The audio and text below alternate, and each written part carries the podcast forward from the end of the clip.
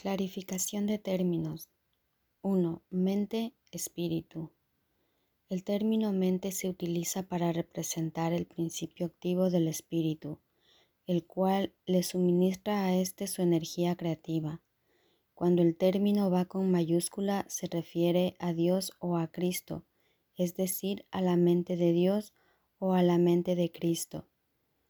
El espíritu es el pensamiento de Dios que Él creó semejante a sí mismo. El espíritu unificado es el único Hijo de Dios o Cristo. En este mundo, puesto que la mente está dividida, los hijos de Dios parecen estar separados. Sus mentes asimismo no parecen estar unidas. En ese estado ilusorio el concepto de una mente individual parece tener sentido en el curso, por lo tanto, se describe la mente como si consistiera de dos partes, el espíritu y el ego. El espíritu es la parte que aún se mantiene en contacto con Dios a través del Espíritu Santo, quien, aunque mora en esa parte, también ve la otra. No se usa el término alma excepto en citas directas de la Biblia, por ser un término sumamente polémico. En cualquier caso, sería un equivalente de espíritu, entendiéndose que al formar parte del ámbito de Dios es eterna y nunca nació. La otra parte de la mente es completamente ilusoria y solo teje ilusiones. El espíritu conserva su potencial creativo, pero su voluntad, que es la de Dios, parecerá estar cautiva mientras la mente no esté unificada. La creación continúa imperturbable porque esa es la voluntad de Dios. Dicha voluntad está siempre unificada y, por lo tanto, no tiene significado en este mundo, no tiene grados ni opuestos. La mente puede gozar de rectitud o estar errada, dependiendo de la voz que escuche. La mentalidad recta escucha al Espíritu Santo, perdona al mundo y en su lugar ve el mundo real a través de la visión de Cristo.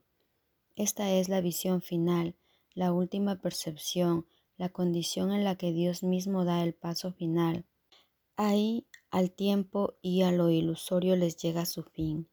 La mentalidad errada escucha al ego y teje ilusiones, percibe el pecado, justifica la ira y considera que la culpabilidad, la enfermedad y la muerte son reales. Tanto este mundo como el mundo real son ilusorios, pues la mentalidad recta siempre pasa por alto o perdona lo que nunca ocurrió. Por lo tanto, la mentalidad recta no es la mentalidad uno de la mente de Cristo, cuya voluntad es una con la de Dios. La única libertad que aún nos queda en este mundo es la libertad de elegir y la elección es siempre entre dos alternativas o dos voces. La voluntad no está involucrada en la percepción a ningún nivel y no tiene nada que ver con el proceso de elegir. La conciencia es el mecanismo receptor, el cual recibe mensajes tanto del plano superior como del inferior, del Espíritu Santo o del ego. La conciencia tiene niveles y puede cambiar drásticamente de uno a otro, pero no puede trascender el dominio de lo perceptual. En su nivel más elevado se vuelve consciente del mundo real y puede ser entrenada para hacer eso cada vez con mayor frecuencia. Sin embargo, el hecho mismo de que tenga niveles y de que pueda ser entrenada demuestra que no puede alcanzar el conocimiento.